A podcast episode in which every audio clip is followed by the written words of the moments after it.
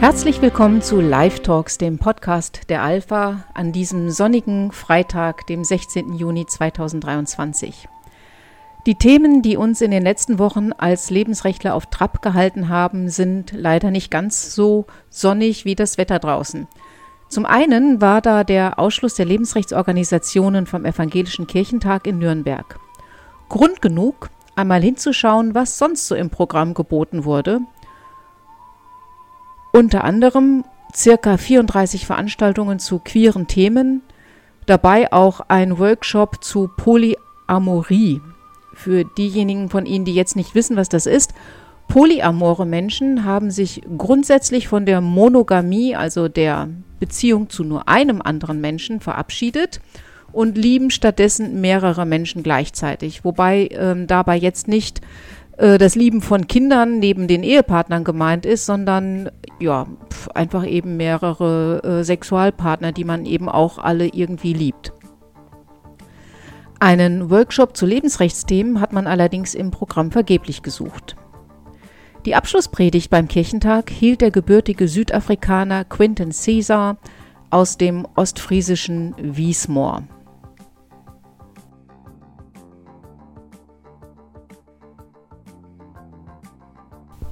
Jetzt ist die Zeit zu sagen, wir sind alle die letzte Generation.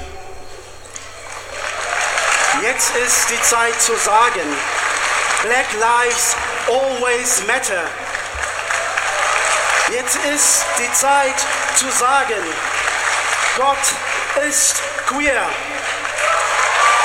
Jetzt ist die Zeit zu sagen, we leave no one to die. Und jetzt ist wieder die Zeit zu sagen, wir schicken ein Schiff und noch viel mehr. Wir empfangen Menschen an sicheren, sicheren Häfen. Safer Spaces for all. Wir haben alle Privilegien und können sie für mehr Gerechtigkeit einsetzen. Wir können füreinander Verbündete sein. Wir sind hier. Wir sind doch viele. Und wir sind nie wieder leise.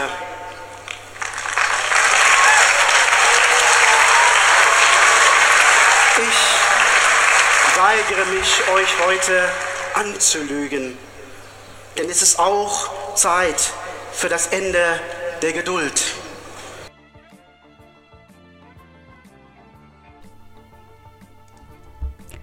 Safer Spaces for All, sichere Orte für alle. Offensichtlich gilt das aber nicht für den Mutterleib. Sicherheit in griechischen Häfen ja, im Uterus nein. Den einen schickt die evangelische Kirche Schiffe, das Lebensrecht der anderen, der ungeborenen Kinder im Leib ihrer Mutter, das ist auf dem Kirchentag kein Thema.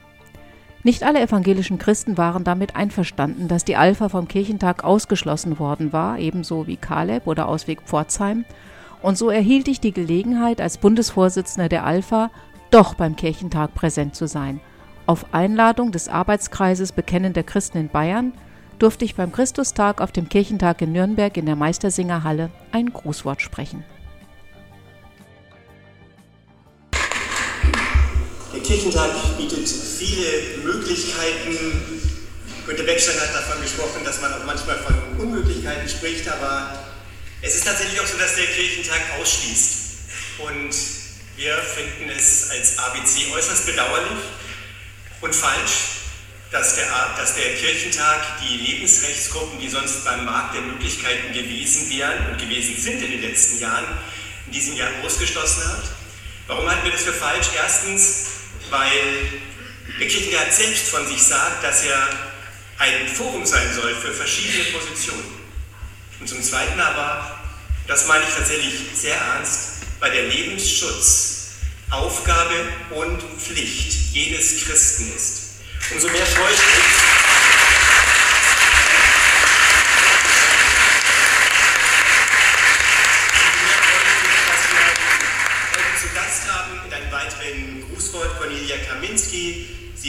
Von Beruf aus Lehrerin, aber vor allem ist sie engagiert in der Lebensschutzbewegung. Sie ist Vorsitzende der Aktion Lebensrecht für alle, auch der Christdemokraten für das Leben in Hessen. Herzlichen Dank, dass Sie extra für diese Veranstaltung gekommen sind.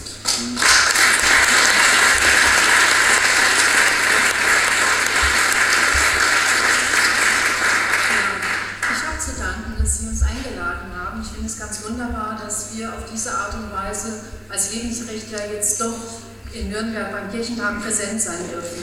Wir haben mehrfach nachgefragt, warum wir eigentlich ausgeschlossen werden. Wir haben auch mehrfach um ein Gespräch gebeten. Wir haben weder das eine genannt noch das andere angeboten bekommen. Und wir haben uns natürlich gefragt, was ist denn eigentlich der Grund?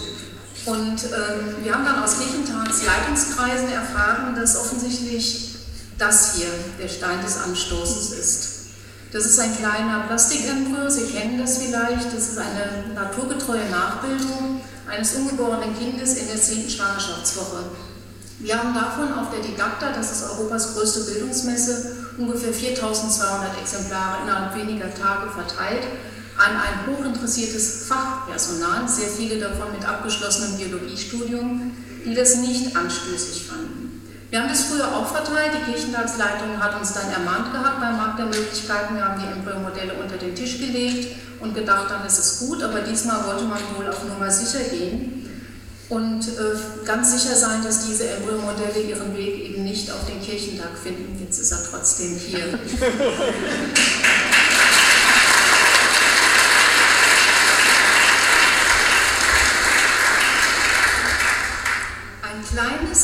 ungeborenes Kind als Stein des Anstoßes. Mir ist da äh, der Petrusbrief eingefallen.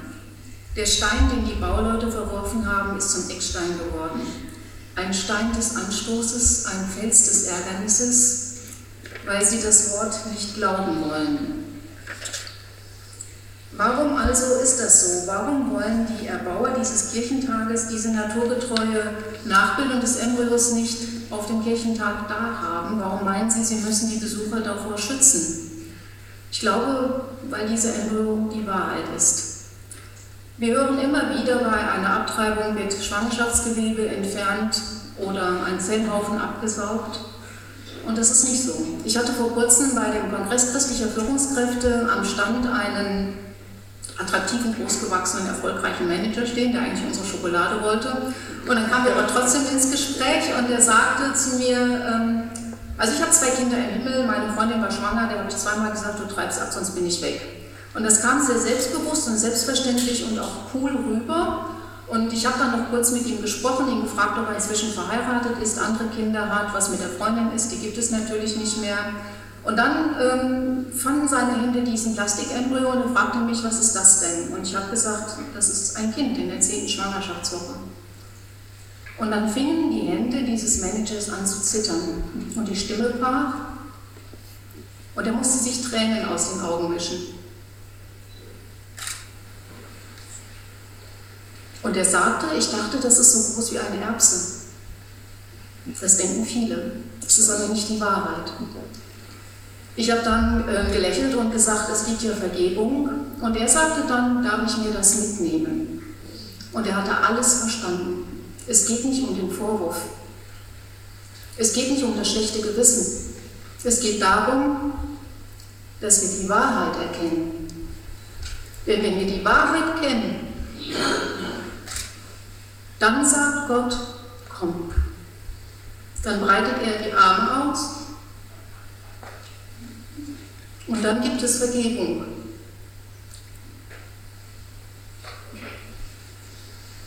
Und die Wahrheit, die finden wir nur, wenn wir dabei Hilfe bekommen. Und wir brauchen diese Hilfe von der Kirche. Es ist die Aufgabe der Kirche, uns zur Wahrheit zu führen, weil wir nur so Gott führen, finden können. Wir brauchen diese Wahrheit, wir brauchen die Erkenntnis, und ich wünsche mir, dass die Kirchen uns dahin führen und dass wir dann sagen können, auch zu diesen ungeborenen Kindern, ihr seid uns herzlich willkommen. Weil wir dann eine Zukunft haben als menschenwürdige Gesellschaft. Jetzt ist die Zeit dafür.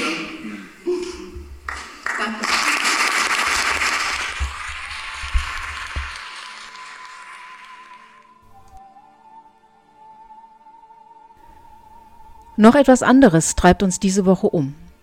Der Bundestag möchte noch vor der Sommerpause Sargnägel mit Köpfen machen und ein Gesetz zum assistierten Suizid verabschieden. Wir erinnern uns, die geschäftsmäßige Förderung der Selbsttötung war in Deutschland verboten worden, und zwar durch 217 Strafgesetzbuch. Bei Verstößen drohten nach diesem Gesetz bis zu drei Jahre Haft oder eine Geldstrafe. Nur Angehörige und Nahestehende, die beim Suizid unterstützten, blieben demnach straffrei. Damit wollte der Gesetzgeber damals verhindern, dass Suizidhilfevereine ihre Angebote für zahlende Mitglieder ausweiten und gesellschaftsfähig werden. Federführend mitgearbeitet an diesem Entwurf hatte damals Michael Brandt, der Fulderer Bundestagsabgeordnete. Es sollte sich also niemand unter Druck gesetzt fühlen, seinem Leben ein Ende zu setzen. Das war erklärtes Ziel dieses Gesetzesentwurfs. Aber professionelle Sterbehelfer hatten ihre Aktivitäten in Deutschland seither weitgehend einstellen müssen und deswegen in Karlsruhe gegen das Verbot geklagt. Genauso wie mehrere schwerkranke Menschen, die die Dienste dieser Sterbehelfer gerne in Anspruch nehmen wollten, und zwar in Deutschland. Sie wollten dafür nicht in die Schweiz reisen möchten. Die Richter erklärten 2020 schließlich das Verbot für nichtig.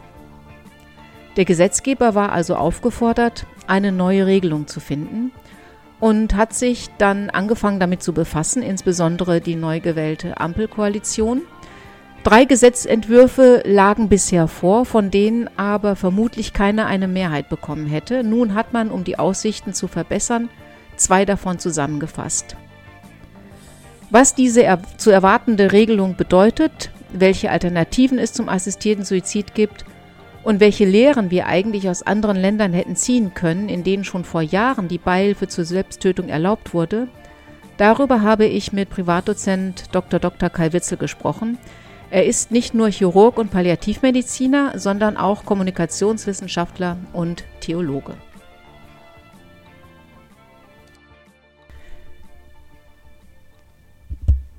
Ja, guten Morgen, Kai, und herzlichen Dank, dass wir dieses Interview führen dürfen, denn eigentlich bist du ja im Urlaub und da beschäftigt man sich prinzipiell ja lieber mit anderen Dingen als ausgerechnet mit dem Tod.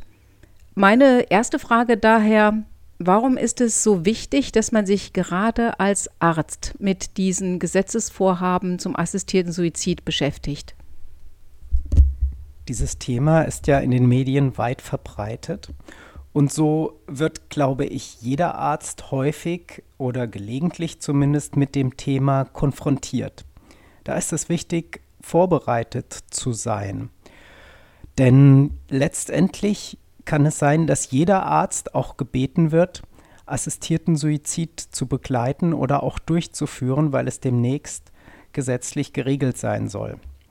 Es geht zum einen darum, die Wünsche von Patienten zu erfüllen. Das ist ein Teil der ärztlichen Tätigkeit. Ein banales Beispiel sind äh, Arbeitsunfähigkeitsbescheinigungen, die sich Patienten dringend erbitten, nur weil sie einen Arztbesuch machen, ohne dass sie tatsächlich krank bin, sind. Und der Arzt muss diese Wünsche auch aushalten und damit umgehen. Üblicherweise ist es in der Medizin oft so, dass Ärzte, so erlebe ich es, den Weg des geringsten Widerstandes gehen, der aber nicht immer der beste Weg auch für den Patienten ist.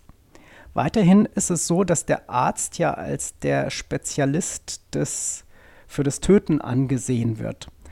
Und das ist ein unangenehmes Gefühl für mich als Arzt, denn ich möchte mit meinem eigenen Gewissen auch entscheiden dürfen, ob das sinnvoll ist oder nicht. Letztendlich werden wir immer wieder mit dem assistierten Suizid konfrontiert und für einen Arzt ist es auch eine Niederlage, wenn er nicht heilen kann, sondern wenn das der einzige Ausweg wäre, den er dem Patienten anbieten kann. Ja, der einzige Ausweg ähm, als assistierter Suizid, das ist natürlich ähm, bitter, wenn Patienten danach fragen oder wenn das das ist, was die Gesellschaft anzubieten hat. Ähm, was ist denn jetzt äh, deiner Ansicht nach das Problem bei den beiden zusammengelegten Entwürfen? Das waren früher die beiden Entwürfe von Helling Pla von der FDP und äh, Renate Künast von Bündnis 90 Die Grünen zusammengelegt. Also jetzt, äh, wo siehst du da Probleme? Es geht um die gesetzliche Freigabe des assistierten Suizids. Also das bedeutet, dass sich jemand selber umbringt, aber es nicht so ist, dass es eine Tötung auf Verlangen ist, also den aktiven Part des Tötens muss jeder Betroffene selber durchführen. Andere sind aber dann dazu verpflichtet, zunächst zu beraten. Das ist ein Teil dieses Gesetzentwurfs, dass äh, Ärzte unabhängig davon zu dem Entschluss kommen müssen, dass der Patient frei und autonom entscheidet. Dass eine solche Ergebnisfindung äh, nicht unproblematisch ist, das leuchtet jedem ein, weil es gerade ja auch nicht mehr nach dem Tod umkehrbar ist. Dann ist es so, dass es völlig unabhängig von der Erkrankung ist. Ich denke, wir haben in Deutschland ein großes Problem in der Pflege und in der Fürsorge. Denn das größte Problem ist, dass die Patienten sagen, wir haben das oft gehört, so will ich nicht leben. Aber nicht prinzipiell will ich nicht mehr leben. Die Einsamkeit ist eine furchtbar große Seuche in unserer Zeit. Und die gesetzliche Freigabe dieses assistierten Suizids bedeutet dann letztendlich, dass das völlig okay ist oder normal ist. Und diese anscheinende Normalität der Selbsttötung erhöht natürlich den Druck. Gleichzeitig äh, senkt es natürlich die Pflegekosten und so wird die Folge sein, dass wenn es geschäftsmäßig gemacht wird, da wird dann immer dem entgegengehalten, dass äh, geschäftsmäßig äh, einfach nur auf Wiederholung angelegt ist, es aber nicht um das Geldverdienen geht, Letztendlich werden das dann professionelle Organisationen durchführen. Auch wenn das Geld nicht im Vordergrund steht, geht es aber dann doch bei diesen Organisationen auch um Personalverantwortung. Und wer eine solche Personalverantwortung und Organisationsstruktur hat, der muss natürlich auch sehen, dass der entsprechende Umsatz generiert wird. Und da scheint es mir nicht wahrscheinlich, dass ein ergebnisoffener Zugang zu dem sehr, sehr schwierigen und höchst individuellen des Problem des assistierten Suizids zu erwarten ist. Jetzt hast du ja gerade eben gesagt, ähm, dass die Menschen eigentlich nicht sagen, ich will nicht mehr leben, sondern sie sagen, ich will so nicht mehr leben. Und ähm, oft wird ja so eine Entscheidung getroffen, also hören wir das heute, äh, dass Leute sagen, ja, wenn es mir so und so geht, dann will ich so nicht mehr leben, weil das ist dann für mich nicht mehr lebenswert. Ich denke da insbesondere an Patienten mit einer Demenzerkrankung, ähm, die man sich anschaut und dann heute ohne Demenz sagt, ja, aber das würde ich dann auch für mich auf gar keinen Fall wollen, ohne dass man weiß, wie es einem tatsächlich selbst so geht, wenn man in der Situation drinsteckt. Gab es denn in deiner Erfahrung als Arzt mal Fälle von Patienten, die gesagt haben, ähm, wenn das und das bei mir eintritt, dann will ich auf jeden Fall sterben, das möchte ich nicht? Ja, die Frage ist sehr gut, denn wir schaffen es oft nicht aus unserer jetzigen Perspektive, es abzusehen, wie es denn ist, wenn wir irgendwelche gesundheitlichen Einschränkungen haben. Ganz konkret erinnere ich mich an einen Patienten, der einen Darmtumor hatte und es darum ging, dass er einen künstlichen Darmausgang vorgeschaltet bekommen sollte. Und er sagte dann, nein, bevor ich sowas bekomme, dann bin ich lieber tot. Wir haben das dann in mehreren Gesprächen ausführlich besprochen, bis er dann eingewilligt hat, diesen zeitweise äh, bestehenden Darmausgang zu akzeptieren. Nach einigen Jahren haben wir uns wieder getroffen und er hatte immer noch diesen Darmausgang und er war dann eigentlich ganz zufrieden damit. Und das Angebot, diesen Darmausgang, diesen künstlichen wieder zurück zu verlagern, hat er nicht angenommen, weil er damit eigentlich ganz zufrieden war und das letztendlich seine ganze Lebenssituation äh, zum Positiven verändert hatte. Es ist ja so, dass oftmals die Idee des unerträglichen Leids dahinter steht, dass man, wie gesagt, gar nicht so richtig absehen kann. In den letzten Jahrzehnten hat die Palliativmedizin unglaubliche Fortschritte gemacht. Und so ist es bisher auch schon immer möglich gewesen, die sogenannte früher als indirekte Sterbehilfe ähm, bezeichnete Situation äh, zu haben, dass man Menschen eine entsprechende Schmerztherapie oder ähnliches, eine Symptomregulation anbietet und dabei einen früheren Tod in Kauf nimmt. Letztendlich ist die mangelnde langfristige Perspektive für die Patienten immer eine deutliche, auch psychische Beeinträchtigung. Und in solchen Lebenswendesituationen muss man erstmal damit fertig werden. Beispielsweise sind es 90 Prozent der Leute mit Todeswunsch, die diesen eben haben, weil sie ein psychisches Krankheitsbild wie Depression oder ähnliches haben, aus dem man diese Menschen auch wieder herausholen können sollte. Es können sicher nicht alle Symptome immer effektiv bekämpft werden. Das Endsymptom äh, kann man dann mit einer sogenannten palliativen Sedierung, die eine Art Erholungsschlaf ermöglicht, hinkriegen. Die wirkliche Angst vor dem Sterben besteht darin, dass die meisten Patienten Schmerzen, Atemnot oder Übelkeit befürchten. Das sind Symptome, die man relativ gut, aber nicht in jedem Fall äh, bekämpfen kann. Und die anderen beiden Aspekte sind Schwäche und Hilflosigkeit. Und das ist, glaube ich, die große Frage an die Angehörigen und Pflegenden, inwiefern man Menschen hat, die einen in dieser Schwäche und Hilflosigkeit auch unterstützen können. Ja, das greift ja nochmal ganz schön das auf, äh, was du auch schon mal zu Beginn des Gesprächs gesagt hattest. Das eigentliche Problem in unserer Gesellschaft ähm, ist diese furchtbare Einsamkeit, die dann eben dazu führt, dass Menschen sagen, ich bin hier alleine und keiner besucht mich, keiner unterstützt mich und daher kommt der Sterbewunsch.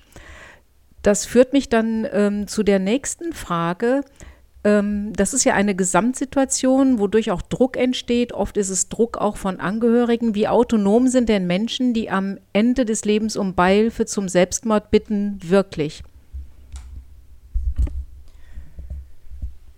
Das ist ja genau dieser Aspekt eine, eine echte Lebenswende, eine Stresssituation. Wenn ich mich damit befasse, mit meinem eigenen Tod, der ganz konkret bevorstehen soll, dann bin ich natürlich in einer extrem angespannten Situation. Jeder kennt das, wenn er Angst hat, äh, Verlustängste, Hoffnungslosigkeit, dann kann man nicht mehr klar denken. Und da geht es wieder um dieses So will ich nicht leben. Es ist der mögliche öffentliche Druck, der sicher ein Problem ist, die Pflegekosten, die Angewiesenheit auf andere, die dann eine solche Entscheidung herbeiführen, die aus meiner Sicht nicht immer autonom sein kann. Zudem kommt dann auch die Rücksichtnahme auf die anderen, die Angehörigen, äh, man will Kosten sparen. Eugen Prüsch, der Vorsitzende der Deutschen Stiftung Patientenschutz, vermutet, dass zu den bis jetzt bestehenden 10.000 Suiziden, die nicht assistiert sind, etwa noch 20.000 hinzukommen könnten. Bei diesen aktuell vorliegenden Suiziden, die gewaltsam sind, sind es überwiegend Männer. Bei den zu erwartenden assistierten Suiziden sind Frauen eher diejenigen, die betroffen sind, weil es eine empathische, gewaltlose Rücksichtnahme geben kann. Das zeigen Studien aus anderen Ländern, in denen sowas bereits möglich ist. Zusammenfassend ist zu sagen, dass der Mensch während seines Lebens nie wirklich autonom war. Der Mensch ist das Beziehungswesen schlechthin. Wir haben Autonomie nie trainiert, es sei denn, wir waren in irgendeinem Dschungel-Überlebenscamp. Und deshalb äh, bezweifle ich sehr, dass eine autonome Entscheidung in einer solchen Ausnahmesituation des zu erwartenden, bevorstehenden Todes wirklich möglich ist. Ja, die Zahlen, die du da gerade genannt hast, ähm, von Eugen Brüsch, der da mit einer Steigerung in Deutschland rechnet, äh, die werden ganz schön auch nochmal ähm, dokumentiert durch das, was wir in Kanada haben. Da gibt es diese MAID, Medical Assistance in Dying. Und seitdem das eingeführt wurde, 2016, ähm, sind die Zahlen da wirklich durch die Decke gegangen. 2016 waren das noch etwa 1000 Fälle pro Jahr. 2021 waren es schon 10.000 Fälle und für 2022 rechnet man mit 13.500 Fällen. Also äh, da scheint irgendwie ähm, das Ende offen zu sein der Entwicklung von Sterbezahlen eben aufgrund eines sogenannten medizinisch assistierten Todes. Euthanasie sagt man eigentlich bei uns dazu. Jetzt ist für viele Menschen ja dieser assistierte Suizid vor allem deswegen so erstrebenswert, weil sie meinen, dass sie damit das Leid am Lebensende komplett vermeiden können. Also die Vorstellung ist irgendwie so, der Arzt gibt mir eine Pille, die schlucke ich und dann schlafe ich ein und das ist alles schön. Wie sieht denn die Realität aus? Ja, das ist dieses Eu in Euthanasie. Die Realität sieht nicht so aus. Erstmal glaube ich, dass es für uns Menschen insgesamt wichtig ist, das Menschsein selber zu ertragen mit allen Höhen und Tiefen. Dass es uns auch bewusst ist, dass Menschsein nicht immer nur schön und glücklich ist, sondern dass es auch Tiefen gibt, aus denen man wieder rauskommen muss. Daher äh, scheint mir die Fürsorge für andere extrem wichtig. Das Dasein, die soziale Verantwortung für die Älteren. Und da geht es auch darum, dass wir das Sterben des anderen auch aushalten in all seinen Facetten, dass man da ist und nicht wegschaut. Das scheint mir auch für den eigenen Tod ganz besonders wichtig, dass man primäre Erfahrungen mit dem Sterben andere gemacht hat, weil es immer so eine Fantasie-Horrorvorstellung ist. Tod sein scheint vielen Menschen nicht so schlimm wie Sterben selber. Der schöne Tod durch den assistierten äh, Suizid, da ist ja dieses äh, Pentobarbital als Mittel das einzig äh, im Moment äh, diskutierte. Das löst äh, sehr, sehr viel Übelkeit und Erbrechen aus. Man kann sich schon vorstellen, wenn man es selber einnimmt, dann wieder erbricht, was dann passiert äh, mit dem eigenen geplanten Suizid. Wenn man nicht erbricht, dann wird bei diesem Medikament ein tiefer Schlaf ausgelöst, so tief, dass auch die Atmung gelähmt wird.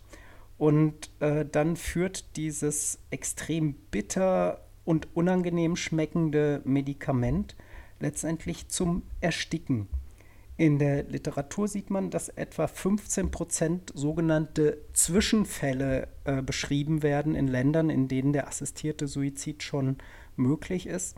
Das ist eben das Erbrechen, das ist das Wiedererwachen, das ist dann die Frage der Situation, wie gehen die beim assistierten Suizid Anwesenden damit um? ähm, ist dann doch die Tötung auf Verlangen der letzte Schritt, was gesetzlich nicht angedacht ist? Oder muss ich den Patienten wiederbeleben oder gibt es äh, eine Sterbeverfügung, das eine Reanimation ausschließt? Das sind ganz, ganz komplexe und individuelle Probleme. Wenn es um die Frage geht, was wir in einer humanen Gesellschaft dann tun müssten, dann geht es darum, Besuchsdienste zu organisieren, bei den Menschen zu sein, jeden Tag da zu sein und jeden Tag über die Sorgen und Nöte und auch die Todeswünsche der Patienten zu sprechen. Dann kann man die wirklich konkrete Situation erfassen und auch palliativmedizinisch gut gegensteuern und helfen. Denn gerade die Pandemiesituation hat ja gezeigt, dass ohne Beziehungen in Einsamkeit die Lebenskraft ganz, ganz massiv abnimmt. Und diese Einsamkeit gilt es zu bekämpfen, wenn Menschen wissen, dass andere für sie da sind und dass auch die sterbenden Menschen und diejenigen mit Sterbewunsch selber einen Wert haben für andere Menschen, dann sinkt diese Rate der Wünsche zum assistierten Suizid aus meiner Sicht ganz, ganz schnell. Ja, vielen Dank. Das wäre jetzt ähm, ohnehin schon meine letzte Frage gewesen. Was kann man machen? Wie sieht eine humane Gesellschaft aus, in der die Menschen dann diesen Wunsch, ähm, getötet zu werden, gar nicht mehr empfinden? Wir beenden unseren Podcast, das weißt du ja, weil du ein eifriger Hörer bist, ähm, immer sehr gerne mit einem schönen Lied, das entweder zum Thema passt oder das sich der Interviewpartner einfach gewünscht hat. Mit was für einem Lied könnten wir dir denn heute Freude machen? Ja, wenn es nicht so ein sonniger, wunderbarer Tag wäre, dann würde ich mir natürlich This is the End von The Doors wünschen, aber das werde ich natürlich nicht tun, weil ich eine positive Grundhaltung habe und optimistisch bin, dass es doch noch gute Lösungen für viele Menschen geben wird. Deshalb wünsche ich mir das Lied Live von Desiree. Wunderbar, dann spielen wir das für dich. Ganz herzlichen Dank für dieses Interview.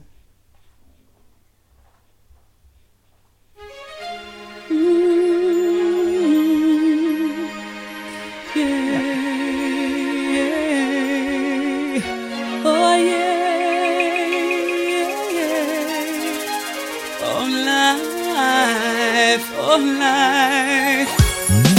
I'm afraid of the dark, especially when I'm in a park and there's no one else around.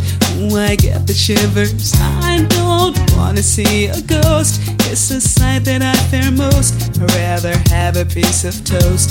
Watch the evening news. Life, oh life, oh life,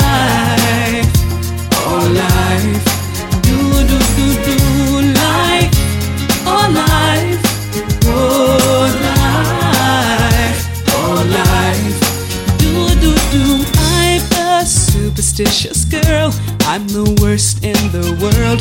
Never walk under ladders. I keep a rabbit's tail. I'll take you up on a dare. Anytime, anywhere. Name the place, I'll be there. Bungee jumping, I don't care. My whole life, whole life, whole life. Do, do, do, do, life, whole life.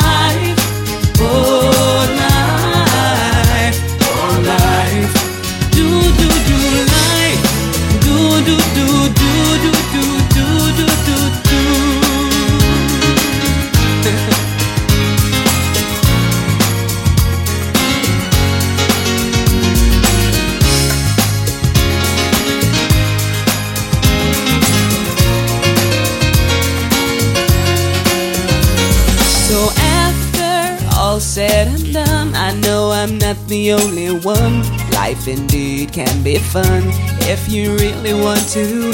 Sometimes living out your dreams ain't as easy as it seems. You wanna fly around the world in a beautiful balloon. My, oh my, oh life, oh life, do do do do, life, oh life, oh.